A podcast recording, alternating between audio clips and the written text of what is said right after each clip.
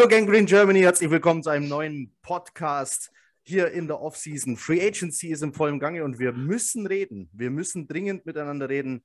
Bei mir sind Per, Servus, Jan, Moin. Servus und Moin. Malte ist wieder mit dabei. Moin. Free Agency, erster Tag war sehr ereignisreich. Äh, wenn ihr das hier hört, nee Quatsch, wir nehmen auf, es ist Dienstagabend, es ist 20.50 Uhr. Wir hatten also vor wenigen Minuten Nochmal News in der Secondary, dazu später mehr. Wir fangen aber mit dem gestrigen Tag, erster Tag Free Agency an um 17 Uhr.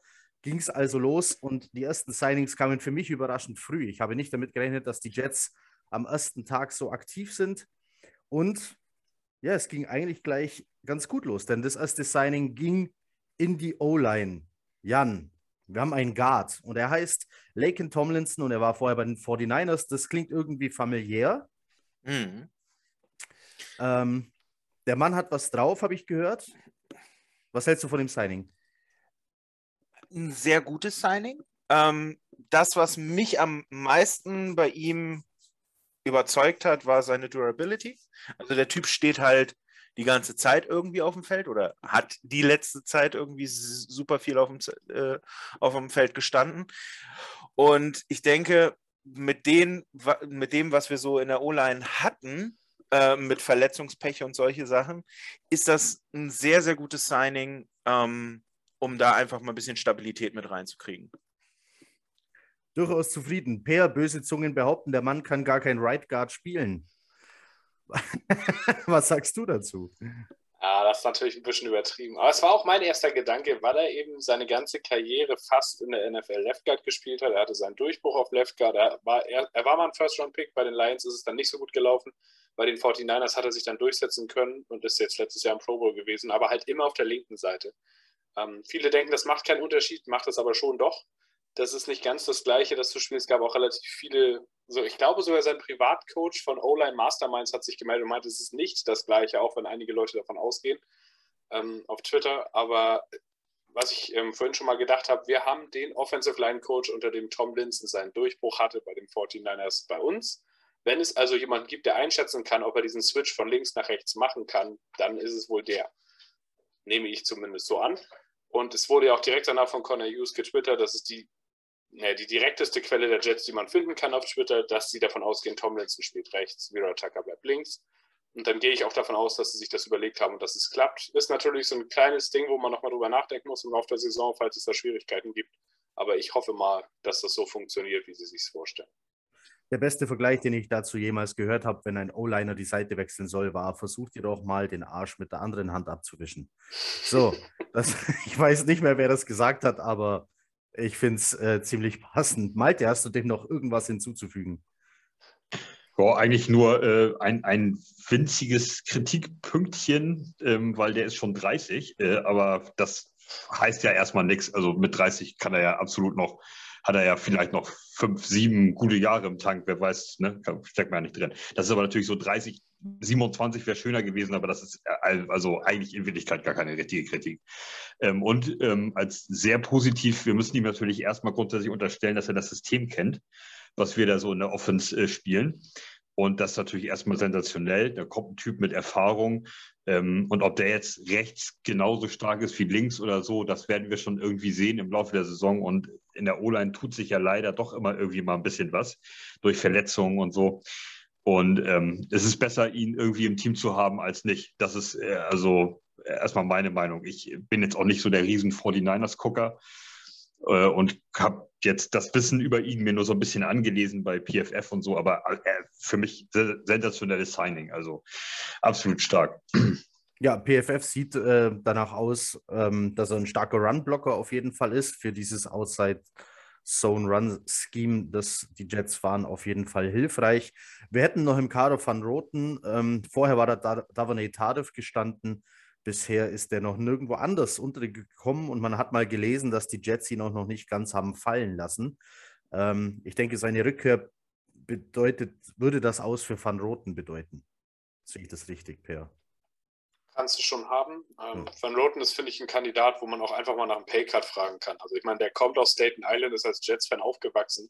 wenn man den, jetzt zu dem nett hinkommt und sagt, du, pass auf, wir schätzen deinen Beitrag die letzten Jahre sehr, wir sehen dich aber eher als Backup in nächster Zeit, würden dich dafür gern behalten, wärst du nicht bereit, vielleicht für die Hälfte wiederzukommen, glaube ich schon, dass man da zumindest einen Ansatzpunkt hätte.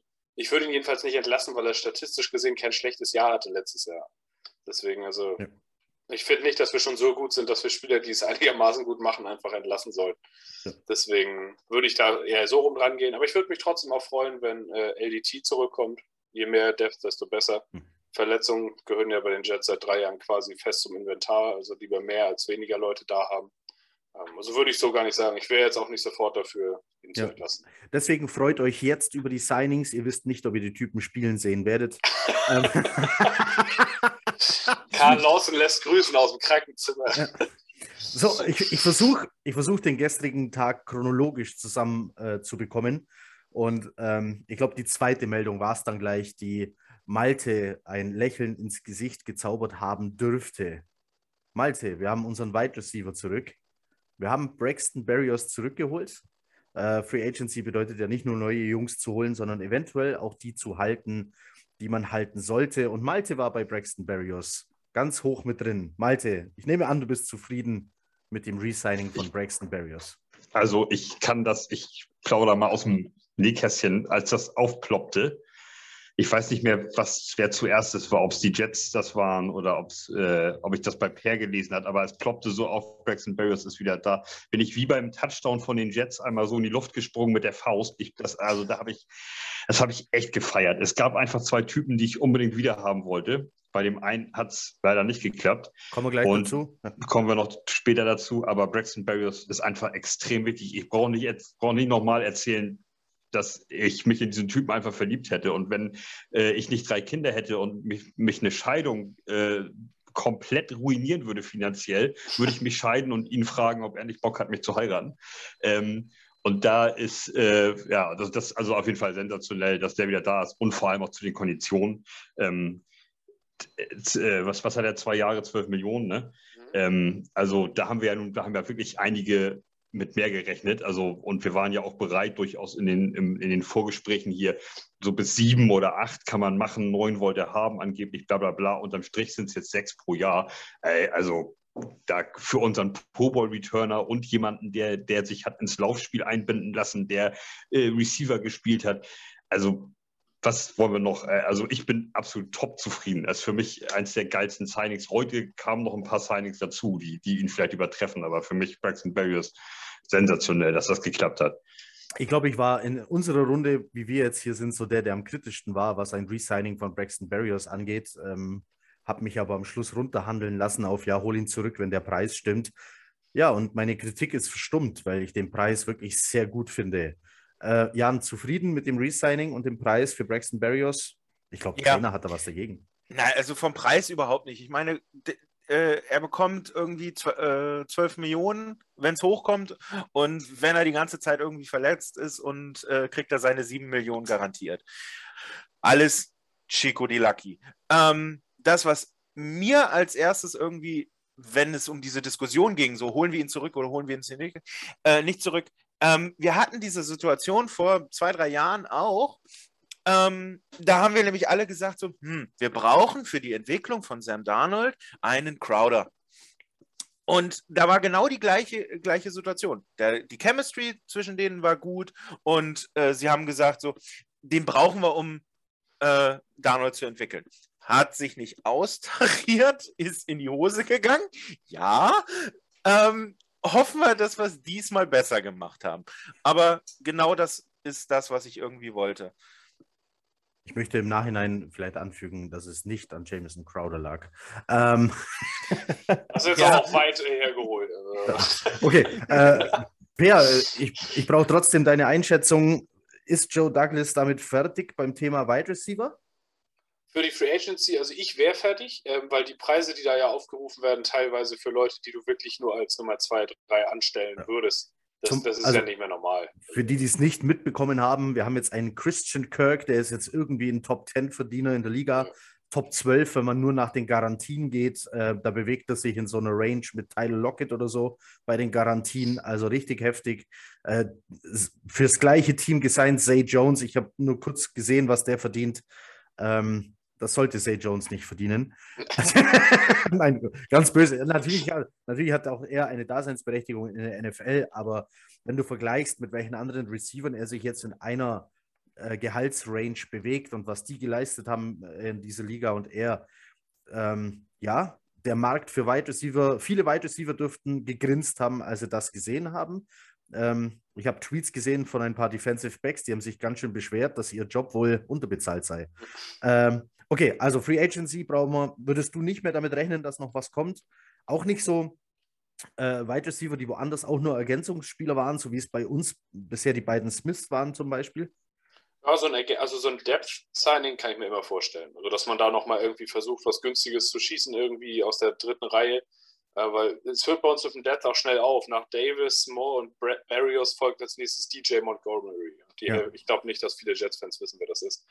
Also das ist, da geht schon steil bergab. Also ich denke, ein Signing ist noch drin, aber ich würde da echt im Draft sehen, ob man da nicht mit einem der ersten vier Picks noch einen dieser athletischen Receiver holen kann, die sich da hervorgetan haben. Und damit dann die Sache abrunden. Also es war halt auch so vor der Free Agency, alle Namen, die ich richtig interessant fand, sind quasi vorher weggegangen. Dem Agenten von Michael Gallup müsste man eigentlich im Nachhinein, der, der müsste ihn erschießen dafür, dass er ihn überredet hat, bei den Cowboys für das Geld zu unterschreiben. Ja. Wenn man bedenkt, was Spieler bekommen haben, die viel weniger sind als er.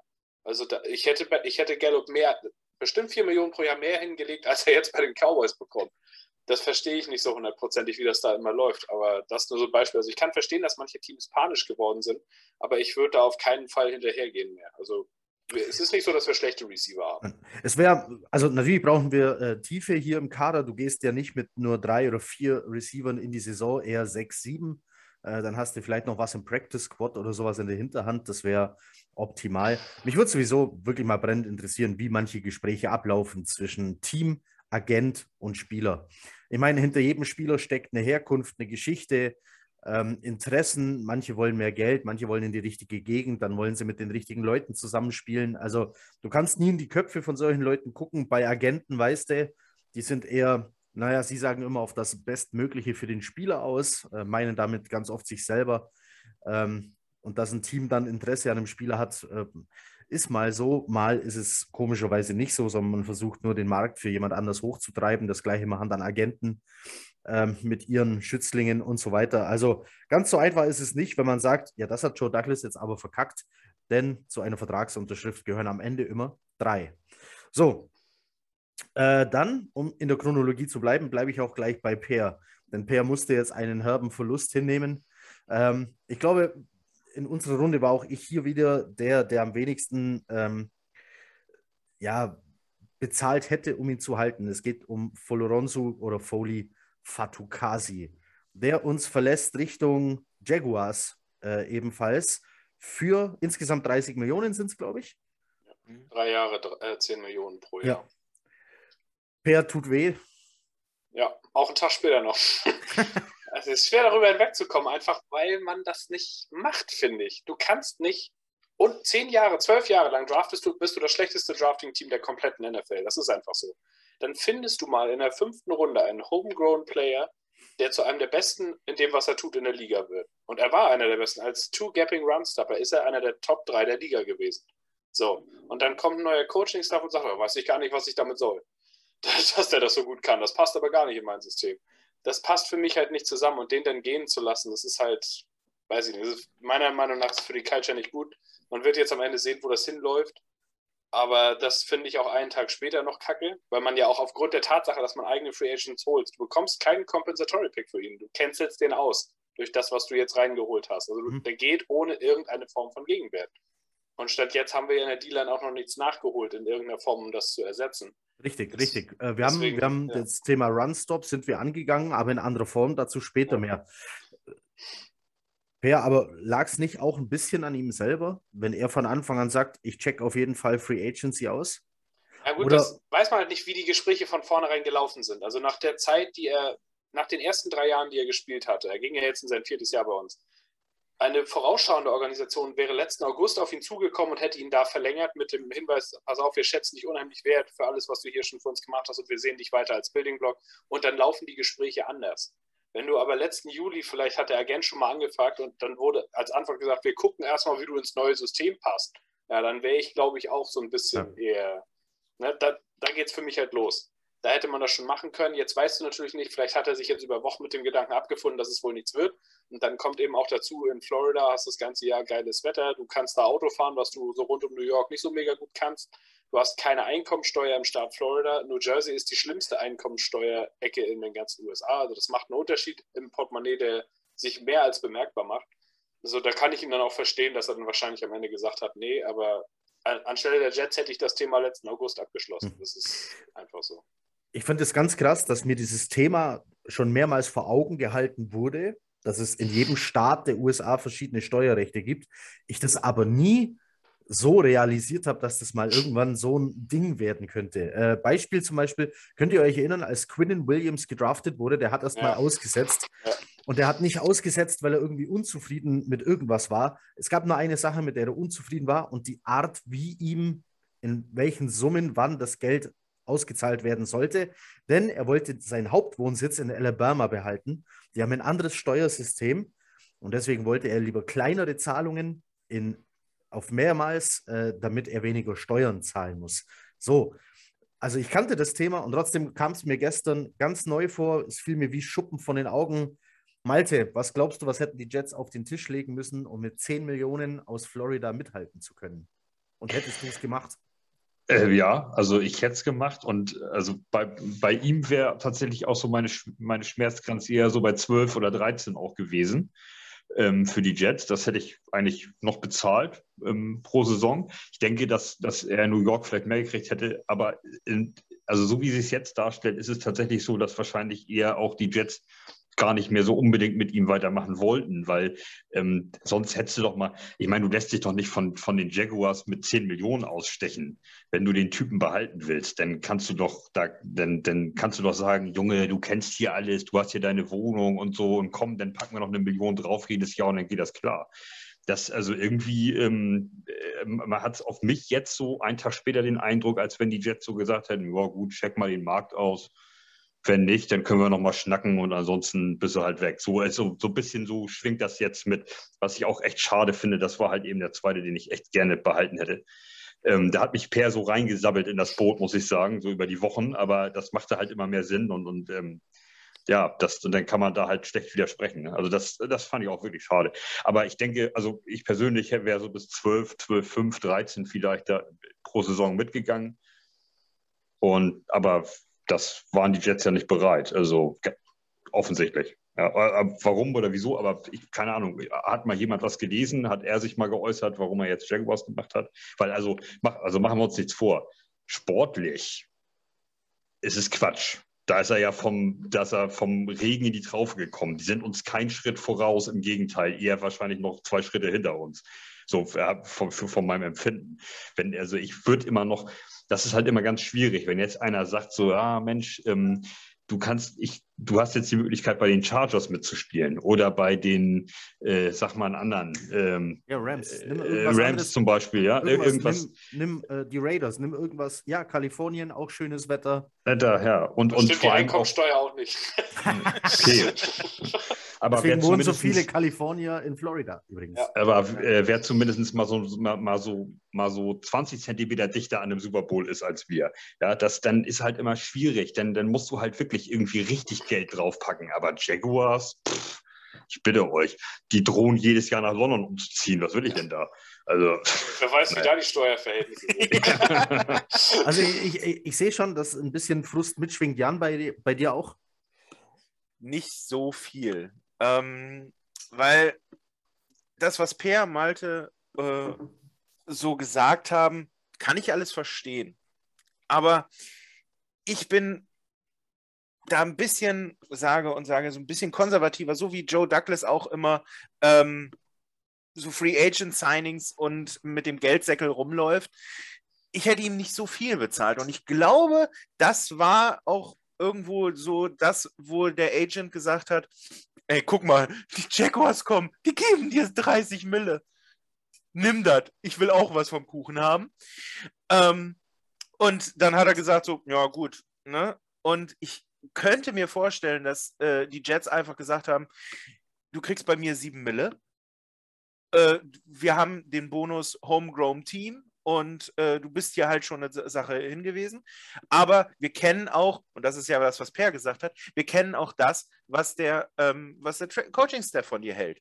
Der weiß mit dir nichts anzufangen und dann gebe ich dem ja nicht 12 Mille und sage, ja, bleib mal hier, ne? Sondern dann sage ich, ich gehe ein bisschen, äh, bisschen runter, äh, bleib so auf 7 Mille und wenn du was Besseres findest, dann geh dahin und lass dich vom Geld locken. Und ich glaube, das war viel Agent und viel Geld, ähm, äh, was er dann äh, bei den Jaguars gekriegt hat. Mhm. Und deswegen, ich bin dann immer so ein Football-Romantiker und sage, wenn das Geld dir das Wichtigste ist, dann geh, egal wie gut du bist. Und vielleicht war es so. Ich glaube, wir können an der Stelle über eine Fähigkeit von Joe Douglas reden, die ihm immer wieder in jeder Free Agency nachgesagt wird. Dieser Mann hat seinen Preis und von dem weicht er nicht ab. und aus meiner Sicht kommt jedes Jahr das Gleiche. Das ist ganz oft Segen, wirklich, wenn du siehst, was andere Teams dann für solche Spieler bezahlen. Und bei sowas, bei so einem Spieler ist es leider dann auch mal Fluch. Dazu auch später noch mehr. So. Wir waren aber, so, für diejenigen, die das hier als Podcast sehen und nicht hören und sich wundern, warum rennt Heiko eigentlich dauernd aus dem Bild und kommt wieder zurück und warum verschiebt er jetzt seinen ganzen Laptop? Ich habe nur gecheckt, ob das Kabel meines Headphones lang genug ist, dass ich bis zum Kühlschrank komme. Das war nicht der Fall. Das war nicht der Fall, deswegen bin ich gewandert. So, zum Wohl. Prost. Ich stoße so. mit Wasser an. So, jetzt. Ah. Okay. Jetzt war es noch nicht vorbei. Wir haben Wide Receiver zurückgeholt, war wichtig. Wir haben einen Guard geholt, war mit Sicherheit eines der größten Needs äh, vorher, äh, was man so gehört hat. Aber wir hatten noch ein Need und das wurde auch noch bedient und zwar dann äh, später am Abend, beziehungsweise schon, war das schon nachts? Kann man schon mhm. nachts sagen? Nee. Ähm, und zwar haben wir einen Tight End geholt. Und wie wir schon sagten, ist jeder Tight End auf dem Free Agent Markt eine Verbesserung zu dem, was wir jetzt haben. Und der Name, den wir bekommen haben, war aber von vielen trotzdem so ein Wunschkandidat. Es ist äh, CJ Usoma von den Cincinnati Bengals geworden. Malte. Ein Tight End, nicht ein Slot Receiver, ist des Quarterbacks bester Freund, habe ich mal gehört. Das ist gut möglich. Ich habe nie Quarterback gespielt und auch nie Tight End. Das kann ich dir noch nicht sagen. Äh, ja, also was sollst du dazu sagen? Sensationelle Geschichte. Da kannst du eigentlich gar nicht mehr zu sagen. Also ich weiß ja nicht, ich habe mir da mal ein paar äh, Highlight-Tapes von ihm angeguckt. So, also natürlich hat man den gesehen, Football spielen, aber ich habe jetzt mal auf YouTube so ein paar Sachen geguckt. Also das ist ja eine vollkommen kranke Vollmaschine, der Typ. Ist, äh, ist halt 29, also es wäre auch in dem Fall schöner gewesen, er wäre erst 27 oder so, aber das äh, ist auch in Wirklichkeit kein Punkt, an dem man so wirklich Kritik üben kann. Ähm, und ist, ja, ist, ähm, macht alles, macht alles solide. Also hat jetzt nicht die Mega-Yards, hat nicht die Mega-Touchdowns, kann aber eben auch noch dazu ein bisschen blocken. Ähm, und ja, einfach, also um ehrlich zu sein, ist es sogar noch fast zu wenig. Wir hatten ja auch gesagt, wir wollen eigentlich ganz gerne zweiten Namen in, äh, auf Titan kriegen. Ähm, aber es ist ja jetzt immerhin schon mal einer und das ist äh, und dann so einer, also das fand ich mega cool. Also da bin ich auch schwer überlegen, ob das das Jersey wird vielleicht mal nächstes Jahr. Ähm, also ja, sensationell. Kann ich, kann ich gar nicht anders, kann ich gar nicht anders sagen. Ich möchte gerne dieses, dieses Flammensymbol jetzt hier äh, reindrücken, was man, was bei, was bei WhatsApp gibt. Ja, Usoma kannte ich nur als äh, Backup von Tyler Croft, der Backup von Tyler Eifert war. Aber die Bengals haben damals schon entschieden, lieber behalten wir Usoma, bevor wir Croft behalten. Also irgendeine Daseinsberechtigung muss er ja haben, Jan. Eine Physis hat er auch, blocken kann er. Und wenn ich die Zahlen richtig im Kopf habe, hat er allein ungefähr die gleichen Werte in Yards und Touchdowns wie alle unsere Tight Ends letzte Saison zusammen. Also mhm. zufrieden mit dem Signing? Jein. Ein, kleine, ein kleines ähm, Männchen hinten in meinem Kopf sagt so, Torn ECL 2020, Torn LCL 2020. Ähm, das ist auf manchen Positionen, kannst du sagen, so, ja, okay, das, das kuriert sich aus. Ähm, auf Titan würde ich immer sagen, so, ja, das könnte nochmal irgendwann wieder aufbrechen und das könnte irgendwo ein bisschen wieder meckern. Ähm, und ihn dann irgendwie für 24 Mille für drei Jahre äh, so ziehen, bisschen vielleicht overpaid, weil ich weiß jetzt nicht, wie viel er garantiert kriegt. Ähm, das, das haben meine Quellen nicht rausgezogen. Aber ähm, für, für 24 Millionen äh, finde ich das ein bisschen too much, wenn das alles garantiert ist oder so, was ich nicht glaube, aber, ne? Aber man muss ja, man muss es ja aus, aus, aus, der, aus der Sicht sehen, wo kommt er her, was bringt er mit? Er ist in einer also einer Offense gewesen mit Joe Burrow, junger Quarterback, ähm, hat er gut produziert und ähm, er war ein Teil eines Systems, die aus jungen Leuten wirklich in den Super Bowl gerannt sind, wo jeder gesagt hat, ich äh, ähm, vor der Situation, ähm, Joe Burrow kriegt keine 20% bei Geico Insurance, weil der Typ wird um sein Leben rennen. Und ähm, trotzdem sind sie irgendwo in den Super Bowl gegangen und das war auch zum Teil auf Usumas äh, Schultern und deswegen super Signing. Aber wie gesagt, dieses kleine Männchen immer noch mit dem Tor in ICL, das ist einfach immer da, gerade bei dieser Verletzung einfach. Wir haben gerade den, oder Jan hat gerade den Vertrag angesprochen. Äh, per, weißt du mehr vom Vertrag? auch nur die Zahlen im Kopf. Ich habe jetzt nicht mitbekommen, was davon genau garantiert ist, aber ich nehme mhm. an, der Standard ist ein Signing-Bonus, First Year äh, Guaranteed Salary und danach der Rest ist meistens nicht garantiert. Also Douglas hat sich bis jetzt nicht dazu hinreißen lassen, jemandem wirklich mehrere Jahre garantiertes Geld zu geben. So wird es da auch nicht so sein. Ähm, ja, also ich fand das Signing in Ordnung. Es ist halt, wie du sagst, jeder Teil dann macht uns besser. Aber für mich war der Tenor des ersten Tages auch mit dem Tomlinson-Signing und diesem halt, warum sind es so alte Spieler, in Anführungszeichen. Also klar, Tomlinson hat nie Spiele verpasst, aber wenn du jetzt 30 Jahre alt bist und schon acht Jahre in der NFL unterwegs bist, kann das schon auch mal passieren, dass das kommen wird. Und wir bezahlen ihn halt nicht für die vier Jahre, die er in San Francisco hatte, sondern für die nächsten drei bei uns. Und bei Usoma ist es halt ähnlich. Der ist oft angeschlagen. Ich glaube nicht, dass er in seiner Karriere schon mal 16 Spiele gespielt hat. Ähm, die Yard Production gut bei Titan muss man immer sehen, das ist nicht immer eine Featured-Position. Er ist jetzt halt auch kein Worldbeater in irgendeiner Form, aber er ist ein solider Starting Titan in der NFL und das hatten wir halt vorher nicht. Wenn er auf dem Feld bleiben kann, ist es ein gutes Signing. Ähm, ich hoffe, dass es auch passiert.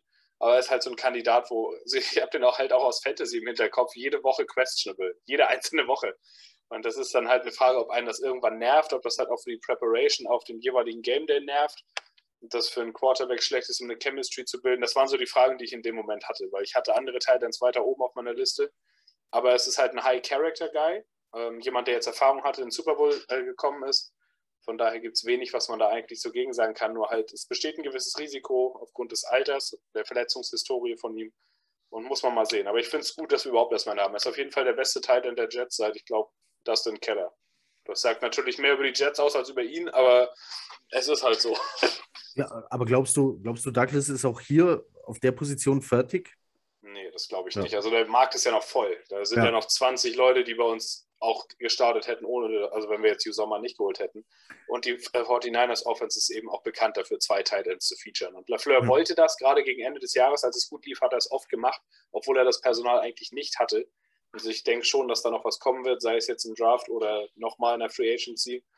Und ja, Ryan Griffin wäre dann für mich der erste Cut-Kandidat, weil das ist halt wirklich jemand, der bis jetzt noch nicht so viel für uns gemacht hat seit zwei Jahren. Ich, ich glaube, es war Connor Hughes, ganz interessanter Tweet, der, wo es um den Cap Space ging und dass es gar nicht so viel ist, wie man vielleicht glaubt, wenn man bedenkt, dass man von 48 Millionen noch 13 für die Rookies abziehen muss und dann die Resignings noch rechnen muss und dann bleiben da nur noch 25. Und dann ist das gar nicht mehr so viel. Und im Zuge dessen hat dann jemand aufgelistet, dass die Jets ja, ein Cap-Problem will ich es nicht nennen, aber mehr Cap als andere Teams für Backups ausgeben, was daran liegt, dass man in der Vergangenheit vor allem in Mid- und Late Rounds schlecht gedraftet hat. Ja, also dir fehlt, ja, dir fehlt die Tiefe an selbst gedrafteten Spielern, dafür sind sie ja eigentlich gut. Wir haben jetzt zum Beispiel, Gott sei Dank, auch sogar undrafted äh, Rookies, die du reinwerfen kannst und die zeigen, dass sie was können und solide Backups sind. Äh, Bryce Huff fällt mir hier ein, Eccles als vier Runden Cornerback muss starten. Ist im Draft gar nicht so angedacht, wenn du late so jemanden nimmst. Und das fehlt den Jets und deswegen müssen sie Backups bezahlen. Hier mal mit ein paar hunderttausend mehr als normal, da mal eine Mille, da mal zwei. Und so summiert sich das dann, ähm, ja, zu einer Summe, die den ein oder anderen Spieler in der Free Agency dann dich verpassen lassen. So, das dazu. Damit ist der erste Tag Free Agency schon vorbei. Richtig? Habe ich jemanden vergessen?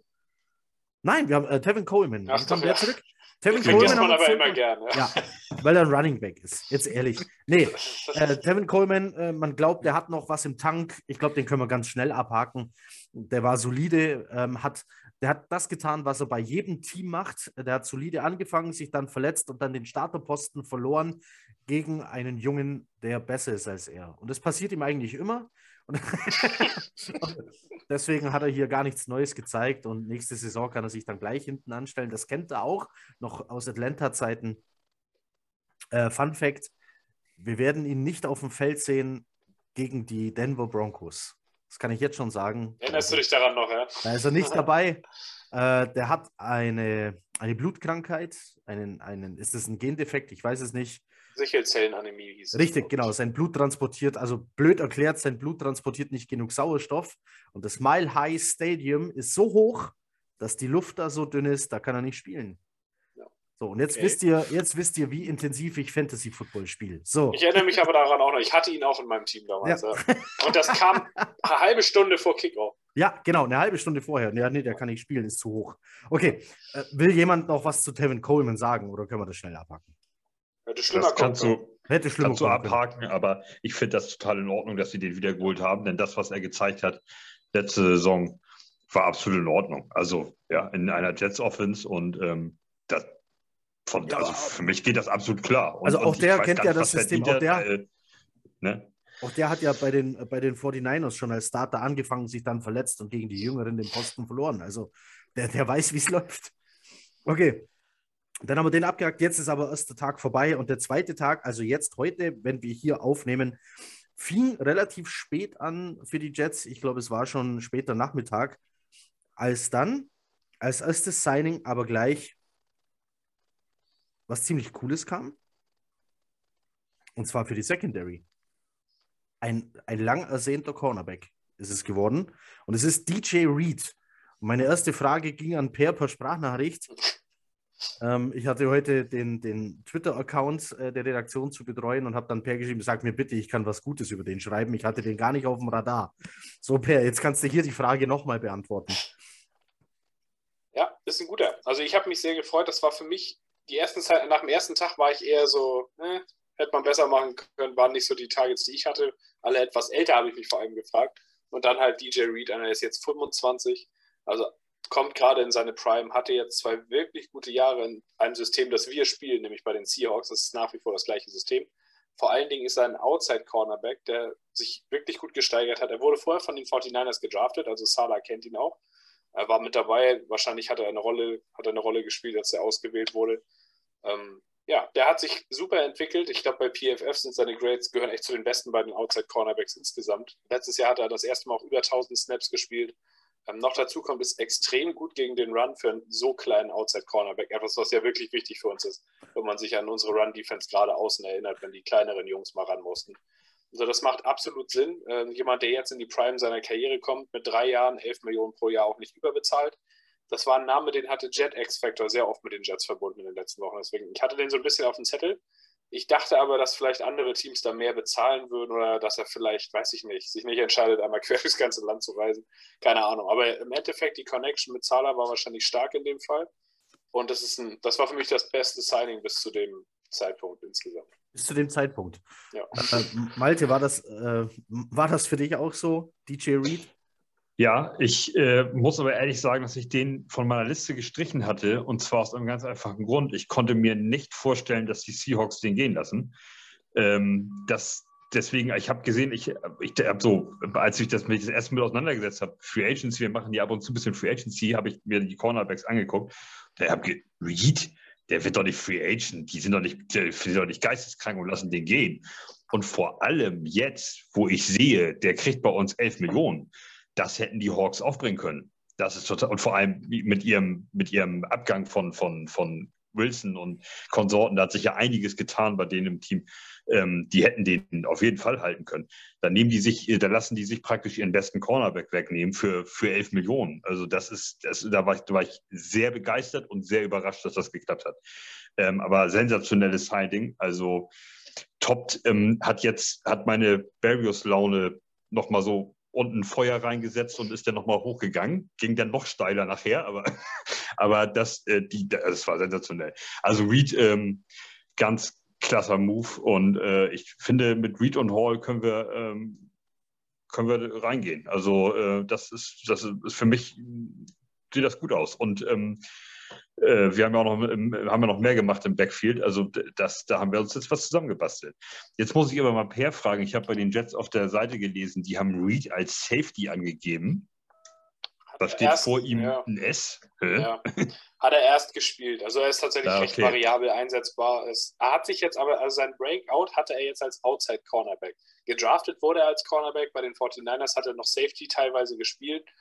Ähm, also ist variabel einsetzbar. Tatsächlich ist es aber halt so, dass er, das fand ich eigentlich am überraschendsten. Die Seahawks sind ja jahrelang dafür bekannt gewesen, dass Outside Cornerbacks unter 6 Fuß 2 brauchst du gar nicht erst anzukommen für das System. Und so ähnlich ist es ja auch, Bryce Hall ist ja auch ziemlich groß. Er ist jetzt 5 Fuß 9. Das ist wirklich klein für einen NFL-Cornerback. Und dennoch hat er halt so dermaßen gut in dem System Outside gespielt. Das ist für mich der einzige Grund, wo ich mir erklären kann, warum die Seahawks vielleicht gesagt haben, naja, auf Dauer führt das vielleicht zu Problemen wir wollen unser Scheme halt nicht darum bauen müssen quasi, deswegen versuchen wir lieber einen größeren dann zu finden auf Dauer. Das ist das Einzige, warum ich mir erklären kann, warum sie ihn halt wirklich haben gehen lassen. Weil es ist halt, so ein Spieler möchtest du gern behalten, der ist gerade auf dem Weg, ja, wird besser, hat es jetzt gezeigt über zwei Jahre, hat sich als Starter bewiesen, dann möchtest du den halt jetzt auch in seiner Prime behalten. Aber das ist so der einzige Erklärungsansatz, wo ich sagen würde, deswegen ist er vielleicht jetzt nicht mehr da. Aber traust du den Jets zu, dass sie ihn auf Safety lassen? Nein. Also, weil seine besten Snaps kamen halt auf Outside Cornerback und was hm. uns fehlt, ist ein zweiter Outside Cornerback.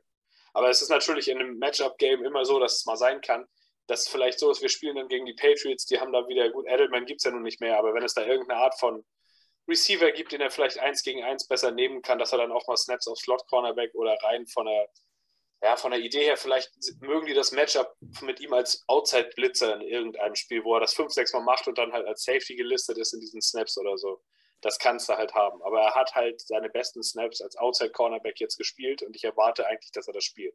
Also, per, per, ich hätte da noch eine Frage. Ähm, du bist ja unser äh, wandelndes Run Sportsbook.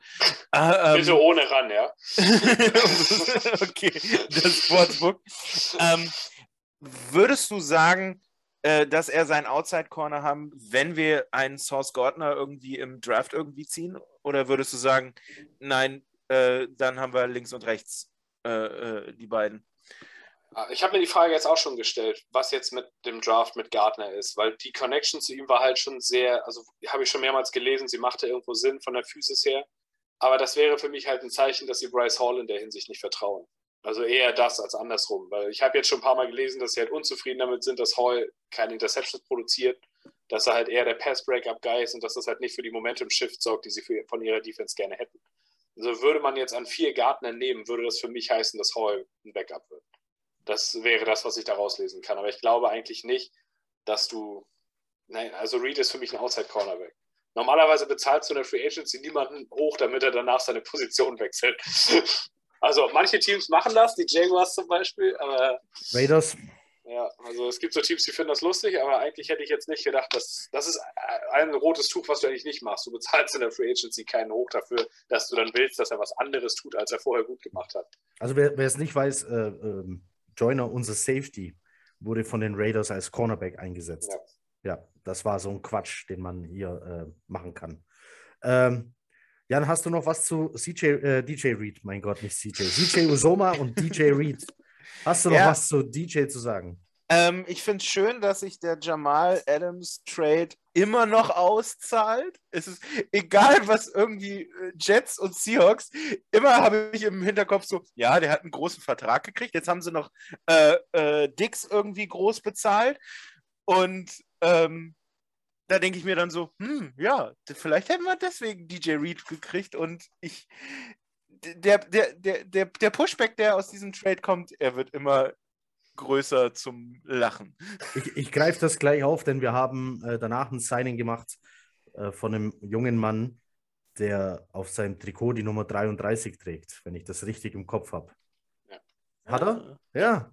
Er trägt die Nummer 33 er ist ein Safety und sein Name ist Jordan Whitehead und er kommt von den äh, Tampa Bay Buccaneers. Ähm, ja, Per, leg los. Jordan Whitehead äh, ebenfalls gegen den Run ganz stark, aber insgesamt richtig gutes Signing, oder? Das war mein, bis jetzt mein Favorite Signing, tatsächlich. Also ich war erst so, das Thema kam vor ein paar Monaten schon mal auf, da war ich noch nicht so begeistert davon. Aber äh, Freddy hat mich da so ein bisschen auch reingeredet in den letzten Wochen, weil er den halt unheimlich gut findet und hat dann gesagt, hier, der passt eigentlich ganz gut zu dem, was wir so haben. Und das ist eigentlich wirklich so. Der Typ ist unheimlich variabel. Also klar, es gibt recht gut definierte Rollen bei uns, Free Safety und Strong Safety. Aber Sala mag es halt auch gern, wenn er das so ein bisschen mischen kann. Marcus May war so ein Beispiel letztes Jahr. Der hat auch beides gespielt.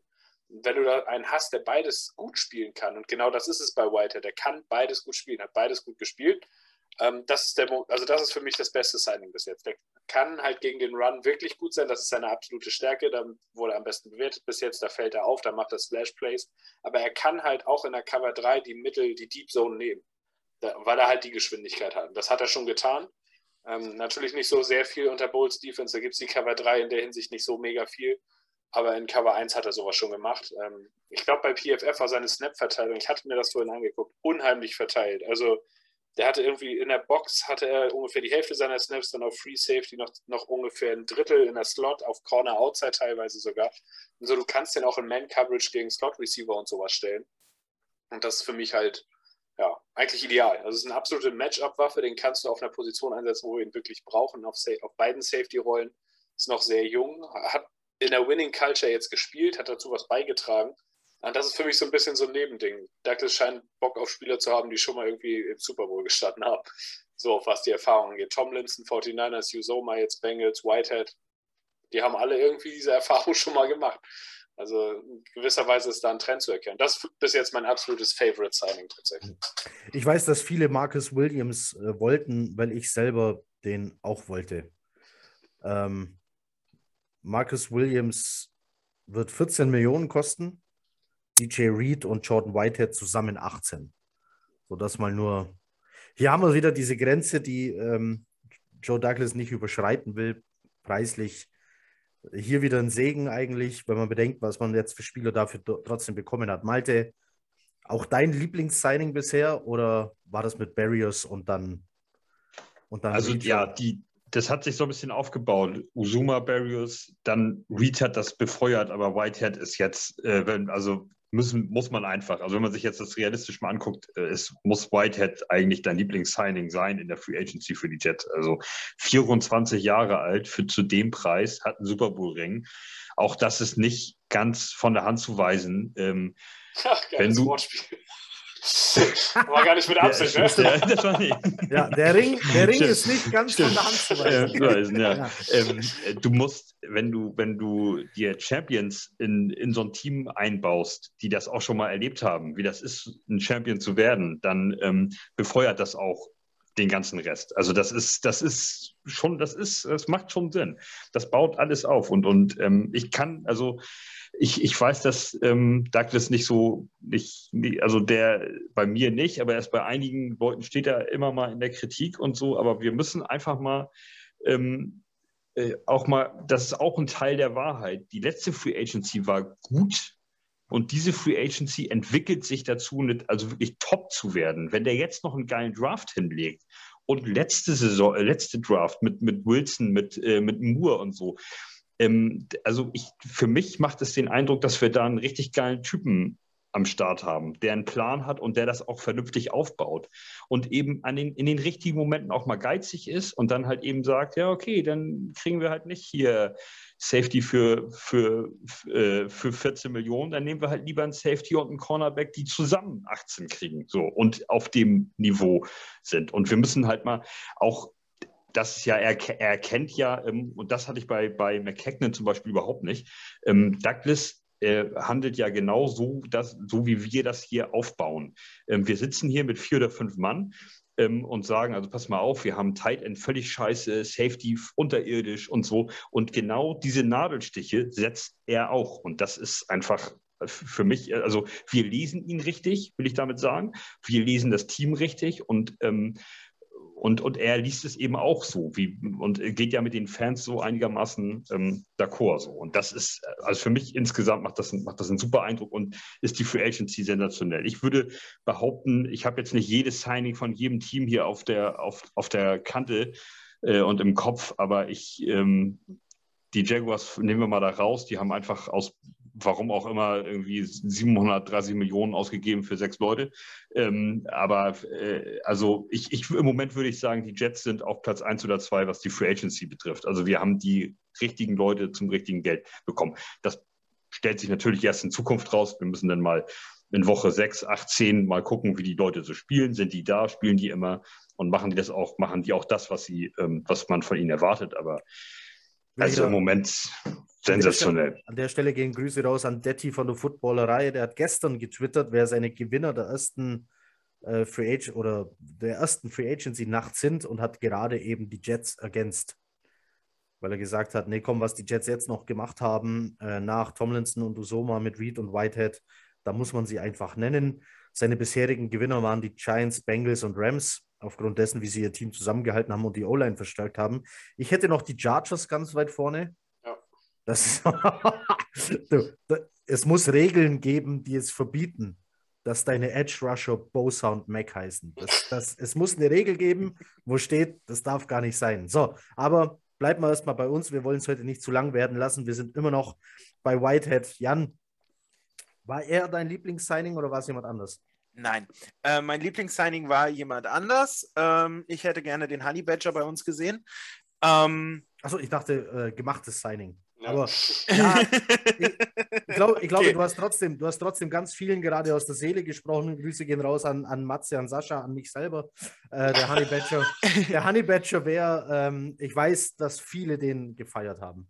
Ja, ähm, aber hätten. Letzt, letztendlich, mein, mein Gott, äh, bei, beim Honey Badger hast du Erfahrung, hast du Winning Culture, hast du ein gewisses Standing im Locker Room, äh, das hättest du mit ihm alles eingekauft. Aber er ist auch bei, fünf Jahre älter. Genau, genau, genau, genau. Da kommen nämlich die fünf Jahre. Ähm, ob ein Whitehead sich dazu entwickelt, in den fünf Jahren gerne Proof of Work.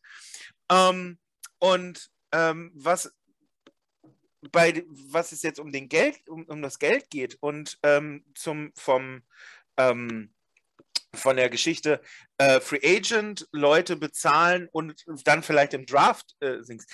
Erinnert euch an letzte Saison, Joe Thuney für Left Guard wollte mega Money haben. Ist dann äh, zu den Chiefs ist er gegangen, ne? Ja. Ah, wurde da richtig gut bezahlt. Und Joe Douglas hat gesagt, so viel bezahle ich nicht dafür.